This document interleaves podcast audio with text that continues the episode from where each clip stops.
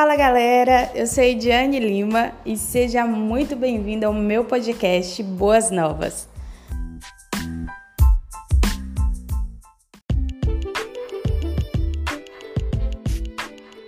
Fala galera, mais um podcast para vocês. Depois de muito tempo, meu último podcast foi gravado em fevereiro e de lá para cá eu não gravei mais nenhum, mas estou aqui retornando. É, e eu vim compartilhar com vocês algo que eu vivi nos últimos meses e que eu acredito que vai edificar a sua vida da mesma forma que eu fui edificada e que eu fui ministrada pelo Senhor. Hoje é uma sexta-feira, é um, são 12h46, estou no meu horário de almoço do trabalho e é isso.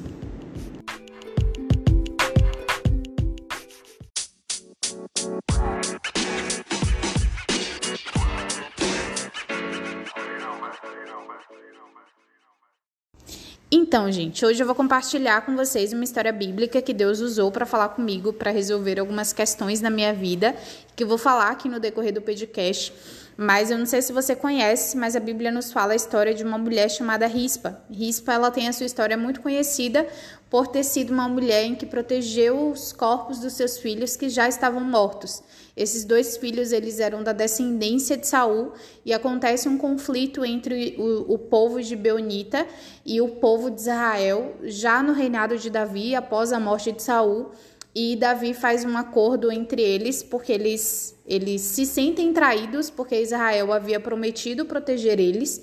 Só que Saul na época do seu reinado persegue muitos deles e acaba matando a galera. E aí eles ficam revoltados e vão até Davi para eles fazerem um acordo. E dentro desse acordo eles realmente falam para Davi que eles não têm interesse em ter ouro nem prata, nem matar nenhum israelita. Mas o que eles queriam para é, apaziguar essa situação aí, para é, reparar o erro de Saul, era justamente matar a descendência de Saul, que era os sete que tinham da descendência dele. E Davi concorda com o pedido dos gibeonitas e acaba entregando os descendentes de Saul, que eram sete, cinco eram das filhas da filha de Meraba, que era os netos de Saul, e dois eram os filhos de Rispa. E o que que acontece? A Bíblia nos fala que é, eles são enforcados e que os corpos deles ficam expostos onde eles foram enforcados.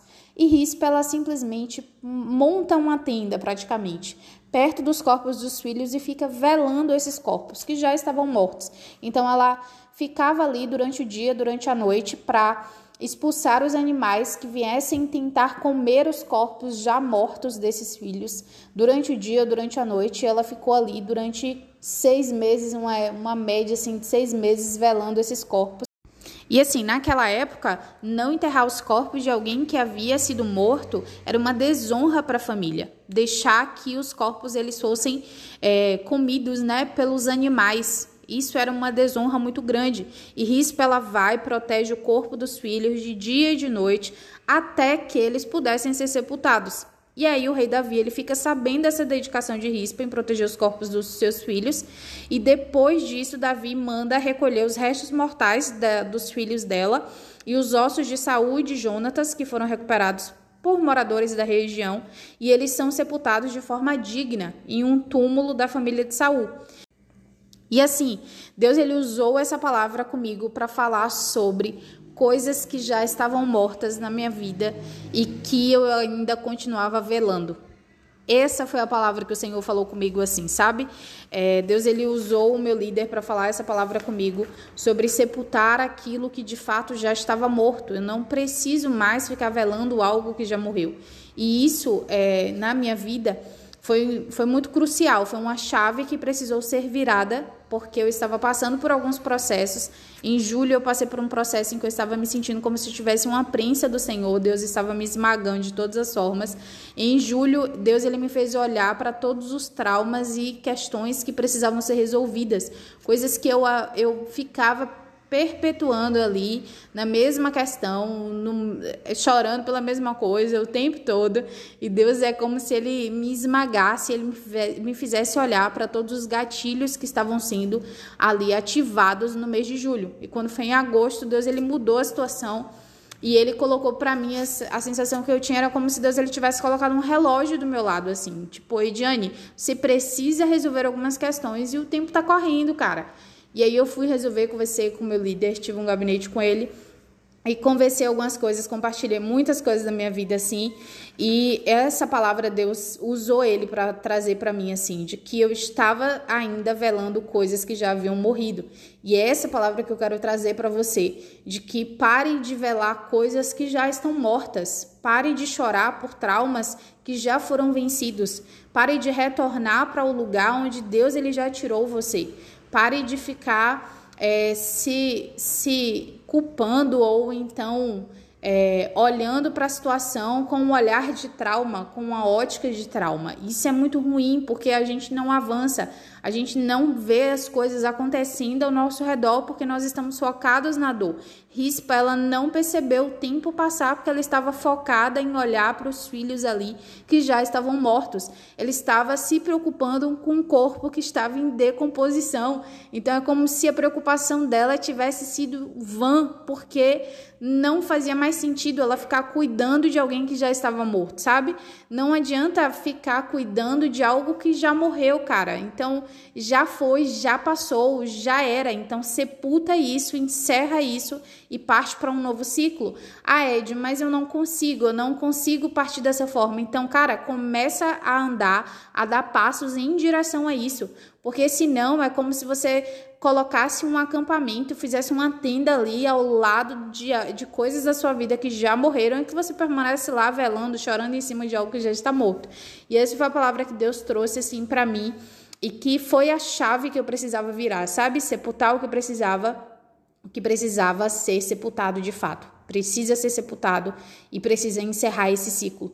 E essa é a palavra que eu tinha para compartilhar com vocês hoje. Encerrem os ciclos de vocês. Sepultem o que precisa ser sepultado, mesmo que é, pareça que, não sei, mas é, sepulte o que precisa ser sepultado de fato. Não fique velando algo que já está morto. Não fique retornando para um lugar que Deus já tirou você. E é engraçado porque na Bíblia Durante o castigo do povo, o povo teve um castigo de Deus aí durante três anos de muita seca e por isso que Davi ele vai e consulta ao Senhor para entender o motivo do castigo e Deus ele responde para Davi, Davi, olha, o motivo do castigo é por conta da traição de Saul. Então foi um processo de traição de Saul com o povo, os gibeonitas e acaba acontecendo esse castigo aí como consequência. Só que depois que os filhos de é, rispa, eles são sepultados, que Davi pega os restos mortais e coloca em um túmulo, tem, o tempo de seca é cessado. E aí é, a Bíblia fala de que depois disso, né, a Bíblia nos conta que Deus se tornou favorável com a terra. Então significa que chegou ao fim. É, o tempo favorável do Senhor só acontece quando a gente sepultou o que precisava ser sepultado e resolveu o que precisava ser resolvido e que essa palavra realmente penetre no seu coração, machuque o seu coração, para que Deus ele possa sarar isso, para que Deus ele possa resolver isso, para que o seu coração seja afetado pela verdade do Senhor, de que existe um ciclo novo, deixe para trás as coisas que já se passaram. Deixe no passado as coisas que já estão no passado. Não precisa ficar revisitando esse passado e trazendo coisas de lá para a sua para o seu tempo atual. Não é necessário mais, não é necessário revisitar a dor em todo momento, chorar pela mesma coisa, revisitando essa dor. Isso é muito massa porque o, a, a, psicologia nos fala sobre isso também, sobre um tempo de luto que precisa ser vivido e a gente não pode pular as etapas. A gente precisa de fato viver em todas as etapas para que esse ciclo de luto ele seja concluído. O ser humano ele tem essa capacidade de concluir o luto e isso não é só luto no sentido de perder alguém para a morte, sabe? Mas é de fato perder algumas coisas que você planejou, que você pensou, que você teve que mudar drasticamente. Isso gera um processo de luto em você também. Só que esse processo de luto, ele precisa ter um início, ele precisa ter um fim. Não dá para ficar eternamente no mesmo processo, eternamente chorando pelo mesmo trauma. Foi Deus, algo que Deus falou comigo. Ediane, não dá mais para você ficar chorando pelo mesmo trauma de anos e anos e anos atrás. Coisas que aconteceram lá atrás que você sempre volta e meia retorna para esse lugar e traz isso como justificativa. Então, que essa palavra mesmo afete o seu coração nesse sentido de vamos olhar para frente, precisamos encerrar o ciclo, bora caminhar para frente, porque o tempo favorável do Senhor virá quando os ciclos forem encerrados e quando aquilo que está morto for sepultado.